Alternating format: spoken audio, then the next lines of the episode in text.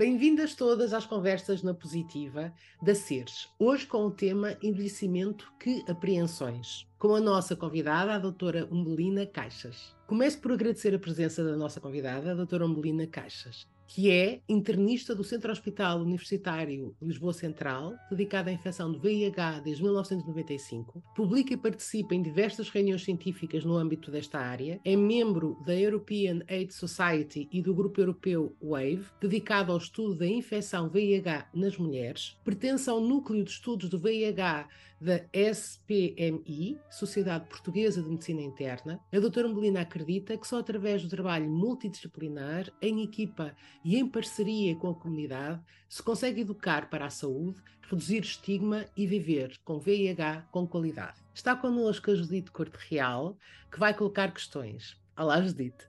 A Judite é colaboradora da Associação Seres no apoio a mulheres infectadas com VIH. Está também connosco a fundadora da Seres, a Isabel Nunes, que é presidente também da associação. Seres é a primeira e única associação de e para mulheres infectadas com VIH. Fundada em 2005, a SERS encontra-se reconhecida como instituição particular de solidariedade social. Tem desenvolvido um vasto trabalho em prol da mulher positiva, um trabalho de pares, ativismo e prevenção a seres, acredita que a capacitação e o empoderamento da mulher é essencial para reduzir as suas vulnerabilidades, garantindo a sua dignidade e o respeito pelos direitos humanos, assim como a sua saúde sexual. Eu sou Raquel Freire, sou cineasta e trabalho com a SERS desde que fui convidada pela sua presidente Isabel Nunes.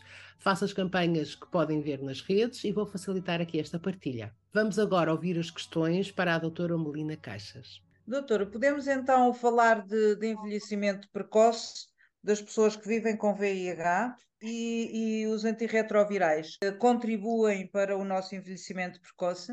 Sem dúvida, tudo aponta para que haja um envelhecimento precoce na infecção VIH. Se é a infecção VIH que faz isso, ou seja, se é pelo facto, se é pela ação de, do vírus VIH que há um acelerar do envelhecimento, e por isso haver mais precocemente uh, infartos, mais precocemente AVCs, mais precocemente neoplasias, ou então se o VIH é um fator de risco como os outros.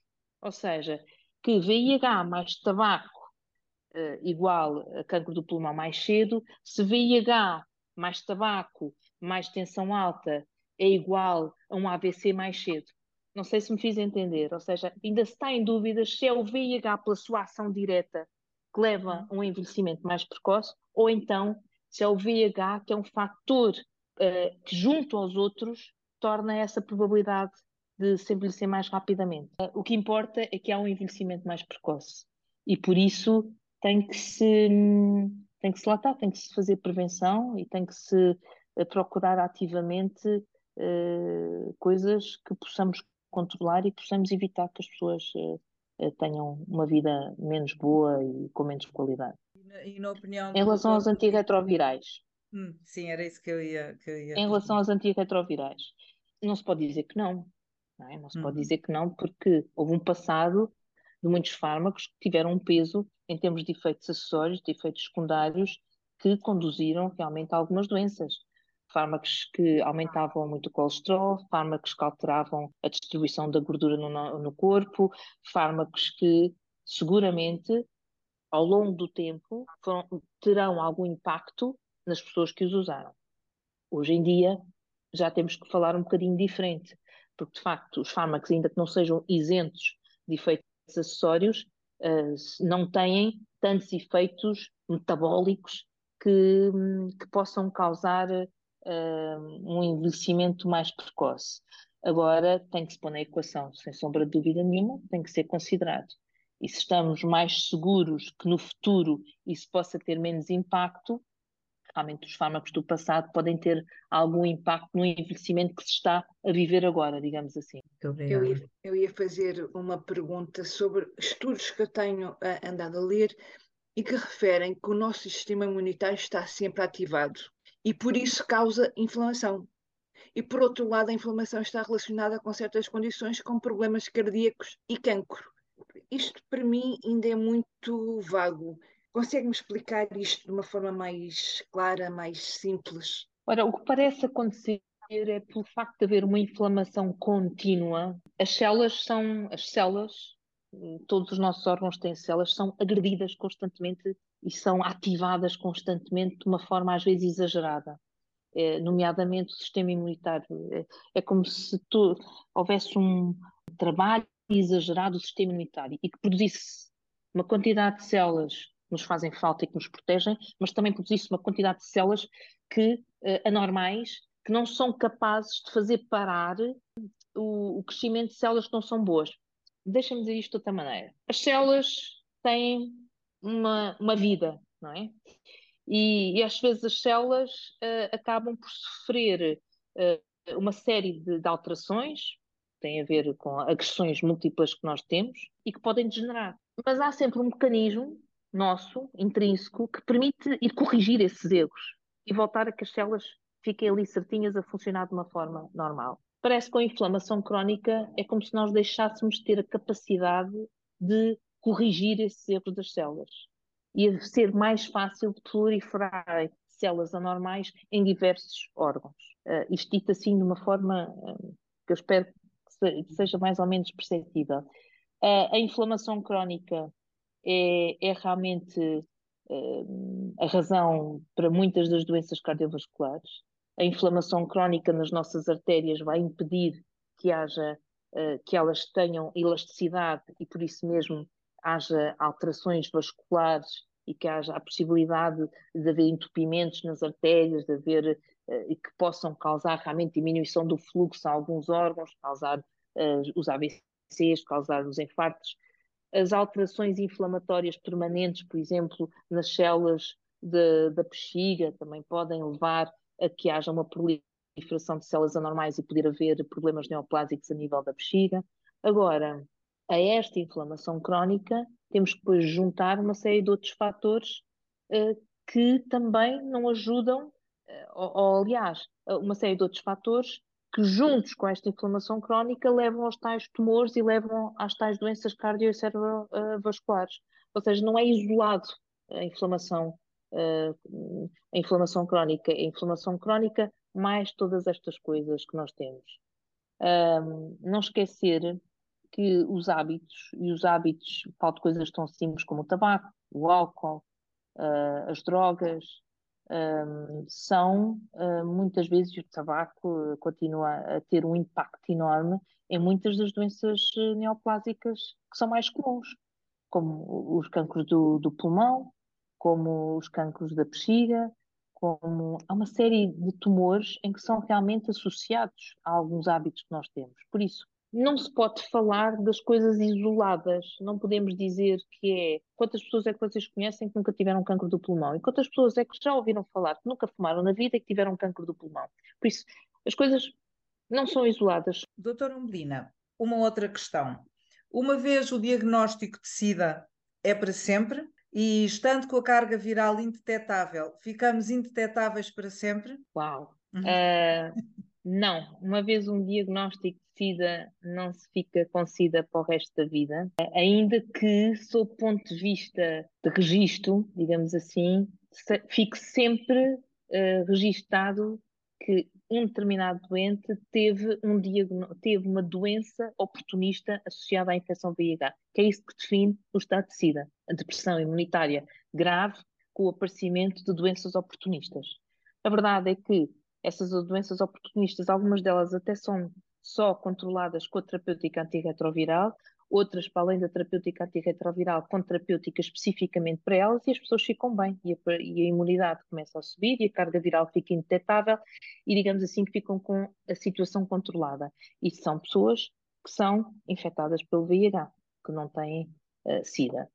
Agora, uh, sob o ponto de vista descritivo e sob o ponto de vista científico, para nós tem importância que aquele doente foi um doente que foi diagnosticado em estadio SIDA, porque foi um doente que foi diagnosticado com uma imunossupressão muitíssimo grave, grave e que por isso teve infecções oportunistas. Uma vez indetetável, indetetável para a vida, também não. Uma vez indetetável, indetetável para a vida se mantiver adesão à terapêutica antirretroviral. Não temos cura para a infecção antirretroviral, temos fármacos que controlam a infecção. Se houver adesão E se esta estiver controlada, então sim, ela manter-se-á indetetável para a vida. Doutora, eu uh, vou fazer uma pergunta que tem a ver com esta, que é o seguinte: fazendo, fazendo, fazendo a terapia e estando indetetável, pode haver um, e, faz, e fazendo, sendo fiel à terapia, pode haver um momento em que, em que a análise vem com carga viral detetável que são é chamados, eu sei que tem um nome, não me lembro qual é o nome, mas sei que isso tem, tem um nome. São blips, às vezes chamam-se blips. Às vezes assim. chamam-se blips. Esses blips podem ter várias razões. Podem ser falhas na, na técnica de laboratório, são blips associados à técnica de laboratório, ou então podem ser eh, cargas virais transitoriamente são detetáveis e também vamos estabelecer aqui uma coisa, que detetável acima dos 20% ou detetável das 20 cópias ou detetável 20, uh, acima das 50 cópias.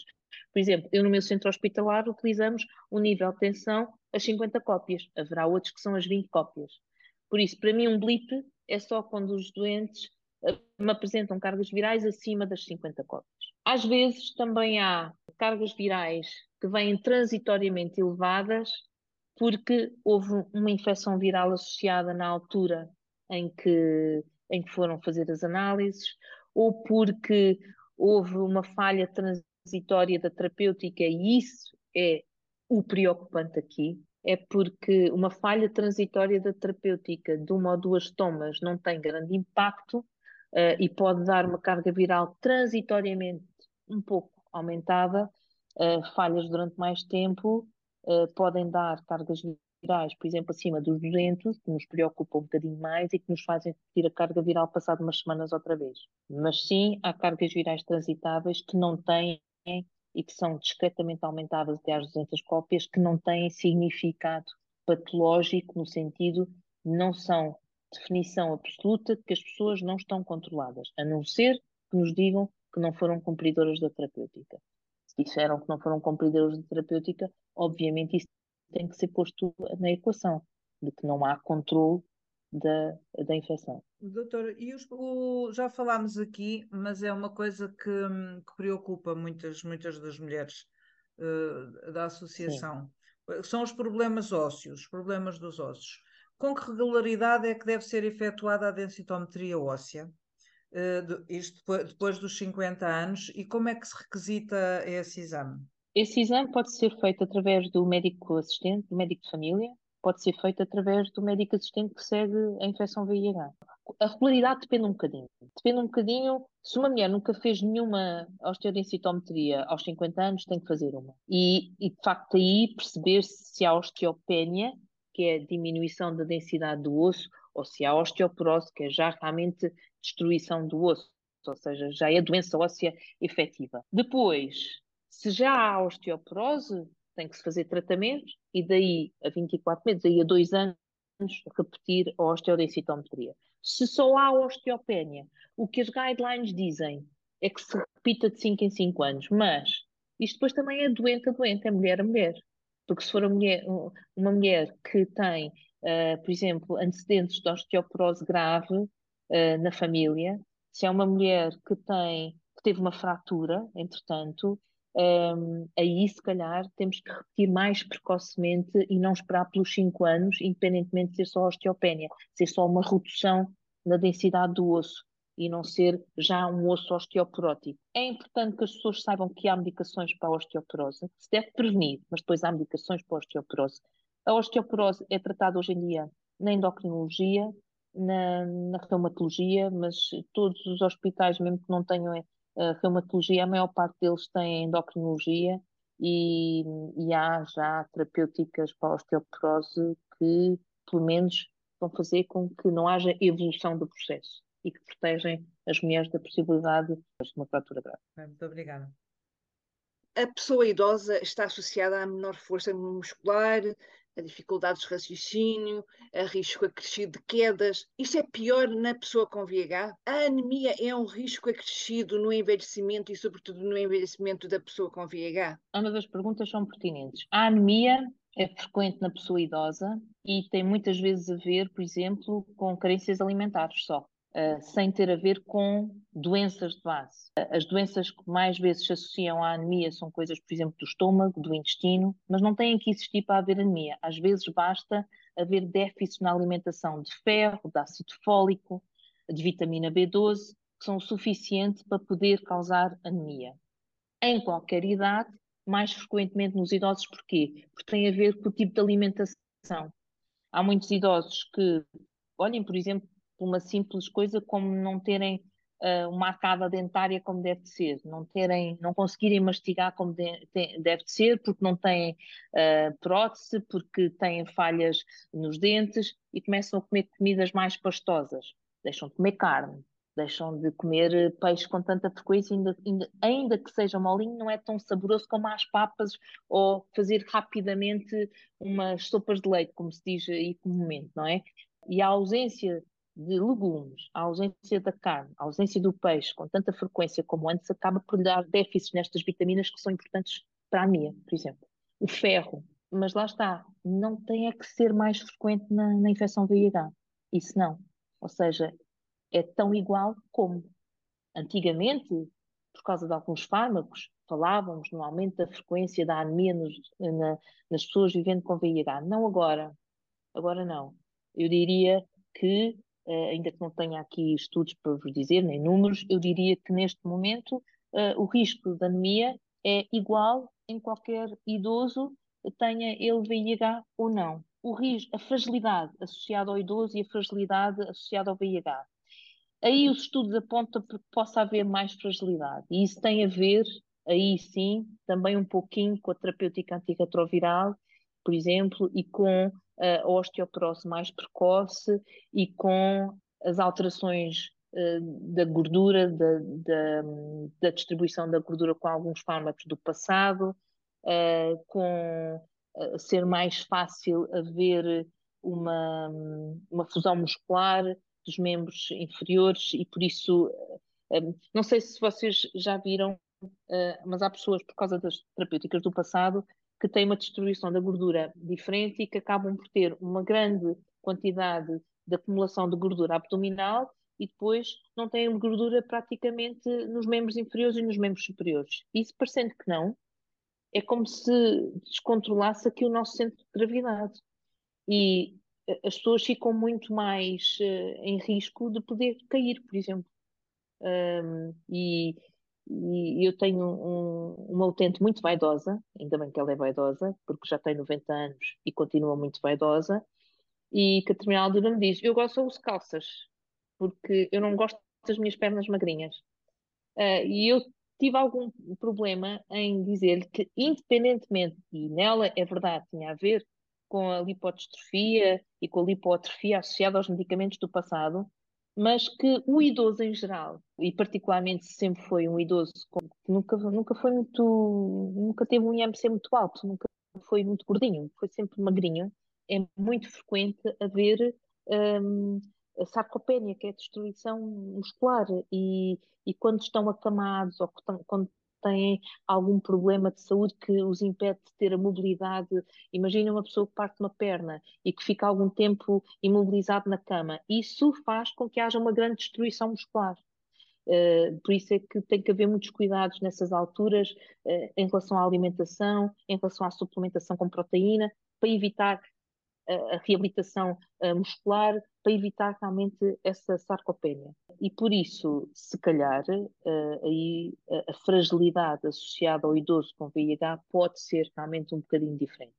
Nos idosos de agora, os idosos do futuro vivendo com VIH, não sei se, se vão ter tantos problemas, porque realmente as terapêuticas são diferentes. Eu digo isto muitas vezes, a verdade é que estas terapêuticas existem agora e nós não temos dados de, de 20 anos destas novas terapêuticas, uh, mas temos dados de 20 anos das terapêuticas do passado e essas sabemos que a longo prazo faziam coisas. Estas não é expectável que o façam pelos mecanismos e pela, pela forma como eles uh, atuam.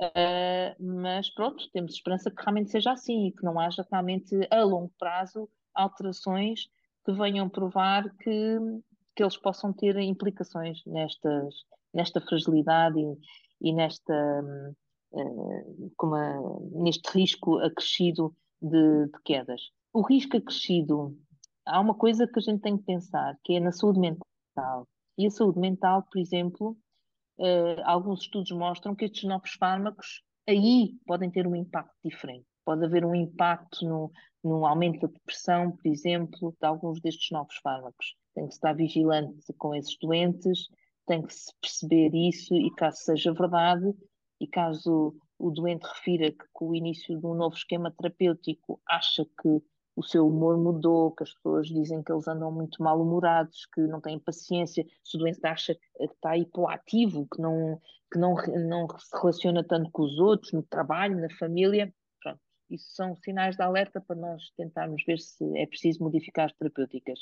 Isto para dizer que um, houve também muitos reports dos novos inibidores da integrase podem estar associados à obesidade. Uns eh, trabalhos falam muito nisso, outros não, é um bocadinho controverso ainda, parece que isso é particularmente verdade para a mulher no pós-menopausa. São fármacos, não é? Não podemos dizer que são, têm zero efeitos secundários. Agora, não são, é como os do passado, felizmente. Apesar do envelhecimento, podemos ter uma vida sexual ativa e saudável?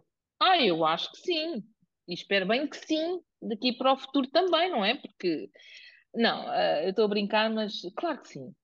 Uh, claro que sim. Agora, é preciso que as pessoas também tenham a consciência de que é uma parte importante da vida delas.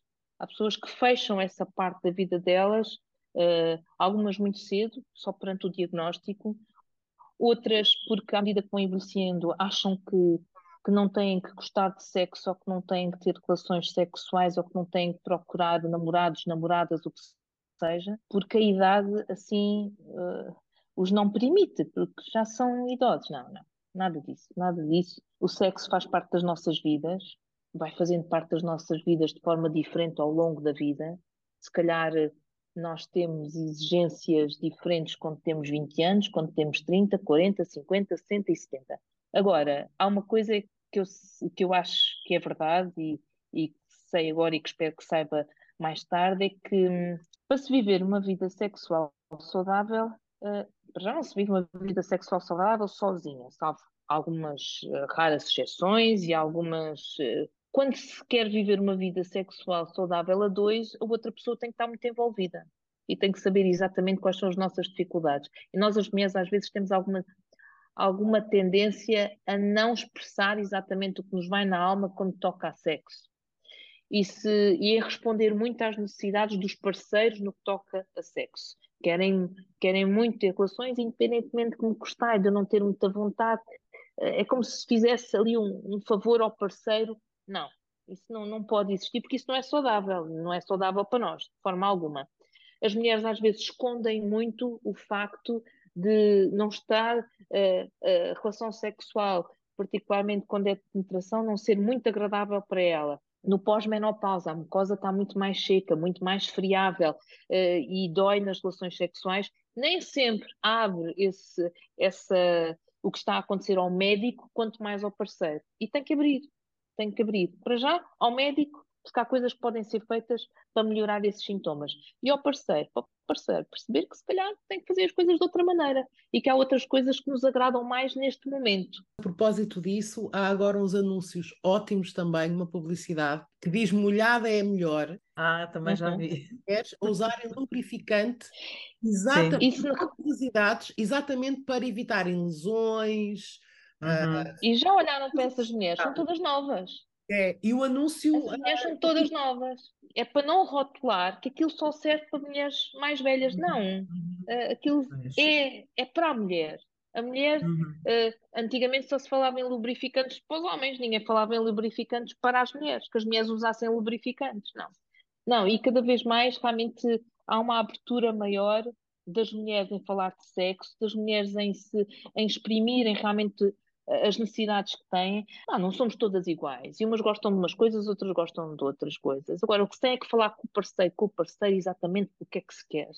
E como uhum. é que se vive melhor a sexualidade. Porque senão, se não é uma coisa a dois, eu acho que não se consegue nunca viver muito saudável o sexo, acho eu. Eu não sou sexóloga, eu sei que vocês já tiveram uma vez eh, uma reunião com uma sexóloga, não foi? E às vezes era nesta altura, nestas perguntas, tinha que haver aqui uma outra opinião e dizer como é que é. Agora, eu irrita-me que alguns filhos achem que os pais não têm sexo.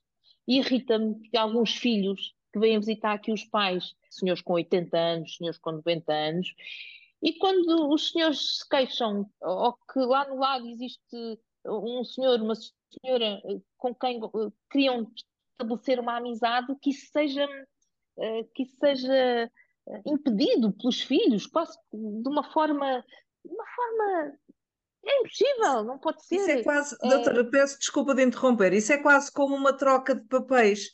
É, faz lembrar um bocado os pais, os pais que querem evitar que os filhos adolescentes tenham uns namorados e umas namoradas porque acham que eles ainda são muito novos para aquilo. E depois, quando chega a uma determinada idade, mudam-se mudam as posições e alteram. É, os é? papéis é? É verdade. São os filhos e são é os verdade. filhos que dizem: e... por amor de Deus, mas o que é que a mãe ainda pensa nisso? O que é que o pai ainda pensa nisso? Mudam-se. Mudam namorados mudam no, no, lar, namorados no, no, ai, nas instituições em que vão só durante a tarde, nos centros, nos centros de dia. Namorado ou namorada nos centros de dia, mas disparate vem a ser este. E não percebem que às vezes isso não passa de estarem sentados lado a lado no mesmo sítio, de beberem o chá ou almoçarem na mesma mesa, de irem ao jardim juntos, de, de partilharem conversas dos filhos, às vezes não passa disso, mas para eles é sentido como uma relação uh, amorosa, uma relação sexual à sua maneira. Dão a mão, e há muitos têm, alguns têm relações sexuais, ah, pois têm, e os e homens procuram casam, E há os que casam, há casamentos nos, têm nos relações, e o problema, o problema das relações às vezes é porque, por quererem esconder e por quererem procurar relações fora do seu uhum. ambiente uh, normal, procuram uh, trabalhadores do sexo e acabam por ficar às vezes infectados, porque infelizmente nós ainda não temos uma legislação que nos permita proteger todos os trabalhadores do sexo e assim proteger também a população. E todas essas coisas existem porque o sexo faz parte da vida das pessoas. No outro dia diziam-me: Ah, isso não é verdade. Eu às vezes, eu às vezes acho piada a forma como os mais novos falam dos pais, esquecendo deles que alguns dos pais deles têm a minha idade. Hum, e eu fico a pensar, pois eles realmente acham que nós somos assexuados a partir de determinada altura. Acham que nós não, não temos interesse nenhum na coisa. E que hum, Ora, isso não é verdade. E aqueles que passam pela consulta de medicina e imunodeficiência, o pensamento deles muda um bocadinho. E era isso que se discutia aí há tempos, porque estavam muito impressionados com um senhor que tinha sido infectado agora com, com 70 anos. Pois, pois foi. Então, é um senhor que, que, tem uma vida sexual ativa ainda, se calhar à custa de fármacos, claro, mas tem ele precisa, ele sente necessidade, ele não deve nada a ninguém, não tem, não, não tinha uma relação estável com ninguém, por isso procurava satisfazer essa sua esse seu outro lado que os filhos desconheciam, porque os filhos desconheciam porque também nunca quiseram saber ao certo. E o senhor não estava alertado para aquilo que devia. E vocês vão dizer, mas como é que hoje em dia as pessoas ainda não estão alertas? Não estão. As pessoas não estão alerta para as coisas. As coisas continuam só a acontecer aos outros. É independente do grau de escolaridade. Antigamente, essa maneira diz, ah, não sei o quê. Não, não, não. As pessoas continuam a achar que só acontece aos outros. E continuam a achar que as pessoas, esquecendo-se que alguém pode transmitir o vírus sem saber sequer que está infectado. A, quantidade de pessoas que transmitem sem saber que estão infectadas. E nessas pessoas é só quando alguém diz quando alguém pergunta, alguma vez fez um teste de VIH? Não, quer fazer o teste de VIH? Acha que deveria fazer um teste de VIH? As pessoas dizem, ah, se calhar devia. E é nessa altura que o fazem. Ou então, alguém um bocadinho mais alerta que diz, ah, pois realmente, uh, se calhar eu devia fazer um teste de VIH. Mas uh, eu não sei números, não sei se as pessoas a partir dos 50 anos procuram assim tanto fazer testes de VIH. Acho que não, mas não tenho números para vos dar. Os mais novos, sim, porque têm uh, cada vez mais, e nós temos cada vez mais uh, problemas em pessoas mais novas, do género de haver muita relação de risco não protegida e não, não querendo, ou seja, é, é uma coisa consciente, é uma coisa que eu não quero ter relações sexuais protegidas e, e por isso fazem regularmente os testes. Agora, os mais velhos para além de não estarem alerta, acham sempre que a eles não. Isso é, é ainda coisas de, daqueles mais novos, daqueles mais destrambulhados da cabeça, daqueles que andam para aí a fazer coisas que não devem, tomar porcarias. Não percebem que é uma coisa do sexo. Pode ser uma coisa só do sexo.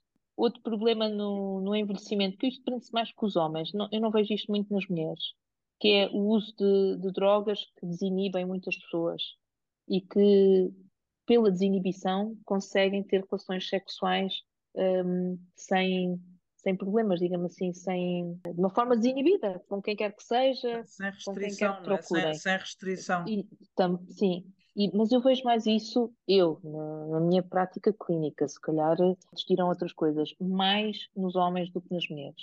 As mulheres continuam a ser muito mais preocupadas com onde é que procuram sexo e como. Não sei se mais alertas da infecção VIH, isso não sei, mas um bocadinho têm mais problemas em procurar do que os homens ainda. A, a diminuição da libido assusta tanto uns como outros, assusta tanto as Uhum. mulheres como assusta os homens. Uh, as mulheres, se calhar, não ligam é tanto e o homem liga muito mais. As mulheres, uh, a diminuição da libido, pronto, enfim, uh, às vezes nem, às vezes até acham que é natural, porque estão na menopausa, é natural e não procuram sequer ajuda nesse sentido. E às vezes há mulheres que ainda estão longe da menopausa, têm uma diminuição da libido e não procuram ajuda nesse sentido. Não questionam a ginecologista, não questionam o médico. Hoje em dia já há consultas de menopausa e hoje em dia já há consultas muito dirigidas para os problemas da menopausa. Uh, não sei, aqui em Lisboa, eu sei, por exemplo, que na MAC existe, eu já mandei algumas doentes, porque é preciso perceber o impacto da, da menopausa nas mulheres e, e, é preciso perceber que há muita sintomatologia que as mulheres sentem que tem só a ver com a menopausa. As, as, as queixas articulares, que parece que todos os dias são diferentes e mais umas vezes é, é de, de, nos ombros, outras vezes é nas, nas ancas, outras vezes é nos joelhos, outras vezes é. Mas parece que há sempre uma dor. Uh, as noites mal dormidas, que até tomam um medicamento para dormir, mas não dormem bem, acordam sempre cansadas. Os suores noturnos que assustam muito, parece que pensam logo na tuberculose, pensam logo em linfomas e coisas más, porque as pessoas só estão habituadas a pensar nos afrontamentos. E tudo o que foge um bocadinho dos afrontamentos parece que não tem nada a ver com a menopausa. E a verdade é que há uma série de outra sintomatologia. As infecções urinárias, há mulheres que são medicadas e medicadas e medicadas para infecções urinárias. E às vezes não são infecções urinárias. É uma mucosa vaginal seca que acaba por causar sintomas muito parecidos. É, as células da bexiga são muito parecidas à da vagina e aquilo às vezes realmente complica e dá queixas muito parecidas. Agora, as pessoas foram muito educadas porque os afrontamentos é realmente o ex-libris da menopausa. E por isso há mulheres que passam mal na menopausa sem se, sem, se, sem se perceber e sem se conseguir agir aí, porque às vezes basta pequenas doses de, de estrogénios e de fármaco para poder realmente melhorar a qualidade de vida das mulheres na menopausa.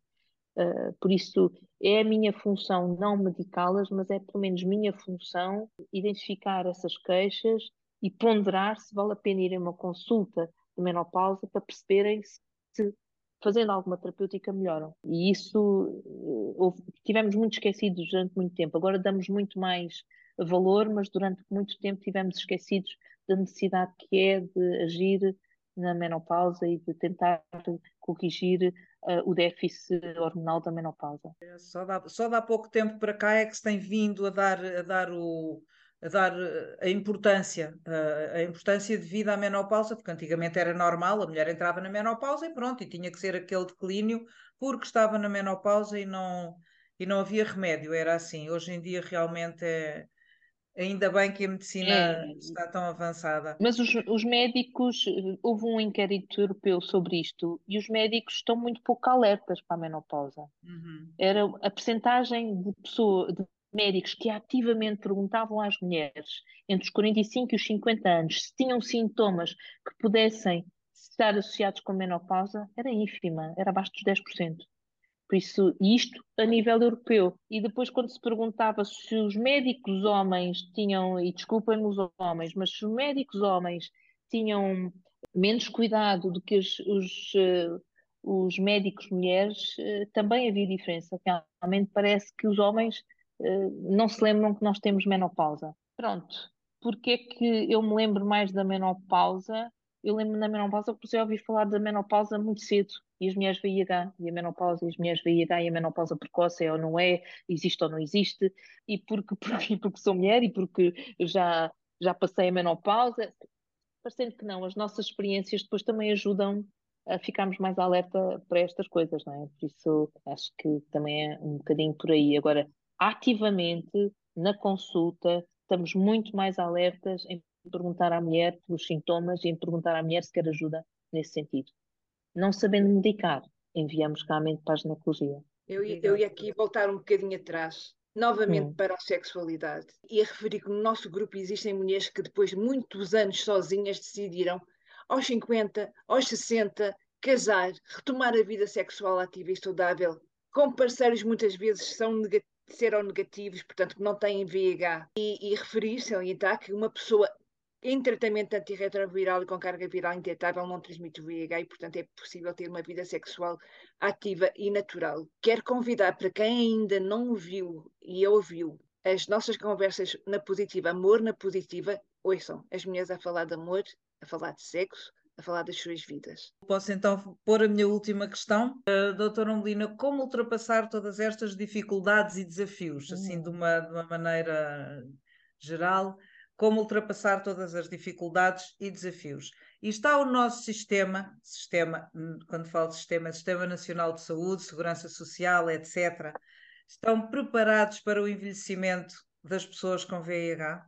Oh, Judite, eu vou começar pela última e o nosso sistema não está preparado para o envelhecimento da população em geral, ponto, não está.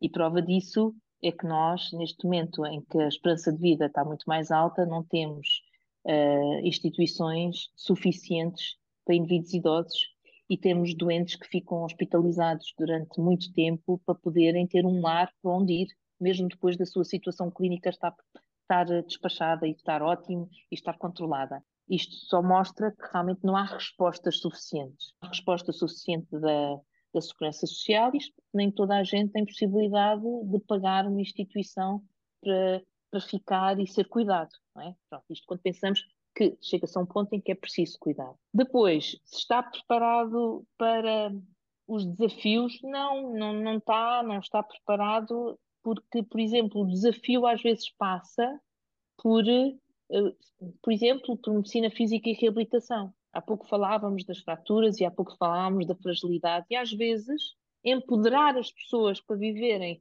a sua, o seu envelhecimento de uma forma com mais qualidade é dar-lhes a possibilidade de terem uma reabilitação para isso, de terem fisioterapia, terem, terem reabilitação muscular. E vocês sabem, se calhar melhor do que eu, que uh, é muito difícil conseguir-se, através da segurança social, uh, reabilitação motora, reabilitação cardíaca, reabilitação respiratória para doenças crónicas, tem toda a importância para se poder viver de uma forma saudável. Porque não vamos esperar viver até aos 90 anos ou até aos 100 anos sem doenças. Não vamos, não podemos. É, é não é possível, não é impossível, porque se calhar há para aí pessoas que realmente nunca tiveram nada de importante, mas olha, mais que não seja, são pessoas em que há uma diminuição da acuidade visual, em que deixam de ver tão bem, e só isso já é uma limitação. É uma limitação que exige muitas vezes o apoio de terceiros para se poderem deslocar e para poderem em casa tratar das suas coisas. E às vezes só essa limitação leva a que as pessoas tenham que ser institucionalizadas por menos parte do dia porque sozinhas não podem estar. E como é que podemos contornar todas estas dificuldades? Tem que haver uma procura ativa de fatores de risco que, quando nós temos mais que 50 anos, possam levar a que desenvolvemos patologias crónicas que nos deem debilidades. Essa procura deve ser nossa e deve ser do nosso médico. Deve ser vossa e deve ser nossa. Pois, uma vez identificadas, agir-se para elas, para o controle das mesmas, como terapêuticas. Na infecção VIH, isto põe às vezes um problema, que é as interações medicamentosas e a possibilidade, por fazerem tantos mais medicamentos para a tensão, para a diabetes, para o colesterol alto, para, para o ácido úrico alto, que as pessoas se desleixem um bocadinho da terapêutica antirretroviral e que possa haver uma menor adesão da terapêutica antirretroviral, porque são tantos os medicamentos que começam quase que gerir quais é que eu deixo este mês, qual é que eu não vou fazer no, durante as férias, qual é que eu não vou fazer no verão, qual é que eu não vou fazer no inverno. Isto é pôr as coisas assim de uma forma muito, uh, muito prática, mas a verdade é que a adesão às vezes fica uh, um bocadinho perturbada quando as pessoas fazem muitos medicamentos. Já falámos das interações, que é outro, outro desafio que se tem que, que se tem que perceber muito bem, que se tem que também dizer ao utente que, atenção, uh, está a ser tratado para a sua tensão alta, está a ser tratado para a sua bronquite crónica, uh, faz corticoides, faz esta medicação, não pode fazer todos os corticoides, todas as bombinhas para, para a sua bronquite. Temos de ter cuidado, qual é a bomba que está a usar, qual é que não está a usar. Diga ao seu médico que está a fazer este medicamento, ou se lhe prescreverem, se o médico não souber ir procurar, ligue-me, mande, envie por mail, faça, para nós podermos ver as interações porque para mim das, dos maiores desafios é exatamente esse eh, com alguns fármacos, não são com todos, mas com alguns fármacos, são as interações medicamentosas, com uma série de medicações para o coração, com uma série de medicações para as doenças pulmonares crónicas obstrutivas. Por isso, procurar as, doen procurar as doenças, preveni-las, tratá-las é um desafio. É um desafio viver com infecção VIH sempre. É um desafio viver com a infecção VIH no envelhecimento. Olhem, em situações, há pouco falávamos da solidão, e uhum. quando há um membro do casal que desaparece, essa solidão é extrema e isso desampara muito as pessoas. E na infecção VIH, quando era o outro elemento do casal, que era o grande confidente e a pessoa com quem, uh, sempre acontece assim, mas na, na pessoa com quem se tinha toda a confiança em falar, em depositar as dúvidas, é mau e é realmente o momento uh, chave da solidão de, um determinado, de uma determinada pessoa. Já falámos aqui da, da saúde mental, que é importante. Não esquecer que as alterações cognitivas da idade são transversais, quer se tenha ou não VIH. Essas alterações cognitivas estão muitas vezes associadas a doenças cerebrovasculares, estão associadas a, a pequenos AVCs que, vão, que se vão instalando ou ao AVC que se instala. Essa diminuição ou essa alteração do cognitivo vai levar com que as pessoas fiquem mais dependentes e isso é realmente uma, um desafio. E, entretanto, estes desafios todos só podem ser comatados com, olha, como instituições como a SER, em que estão alerta para estas dificuldades por isso é que eu digo, uh, a comunidade tem muita importância na forma como são acolhidas todas estas uh, dependências, todas estas debilidades associadas à idade. Uh, nós somos, somos, todos responsáveis pelo nosso envelhecimento.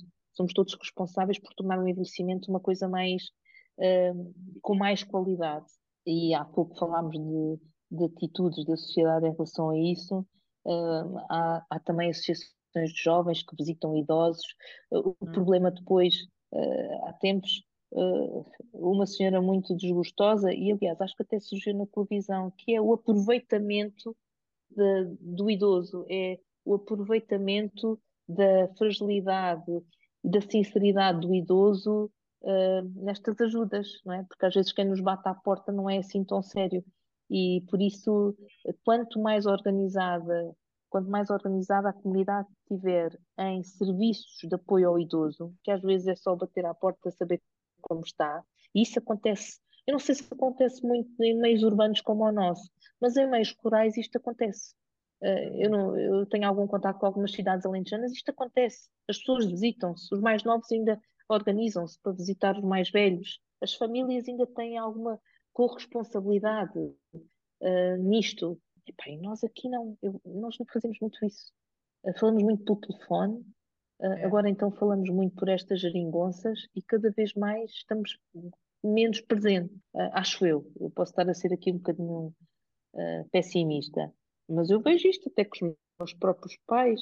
Telefono-vos todos os dias. Pá, não tenho lá no fim de semana, mas claro que tenho. É preciso olhar olhos nos olhos, é preciso perceber que aquilo que a gente ouve ao telefone às vezes uh, vê outra coisa na cara, é diferente, não é? E as redes sociais aproximam muitas pessoas, mas também as distanciam um bocadinho.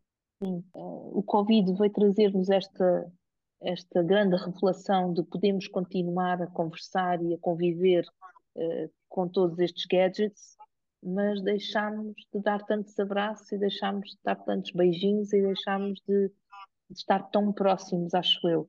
Estamos outra vez a recuperar. Eu acho que estamos outra vez a entrar em, em ascensão, porque começámos a uhum. perceber isso, não é?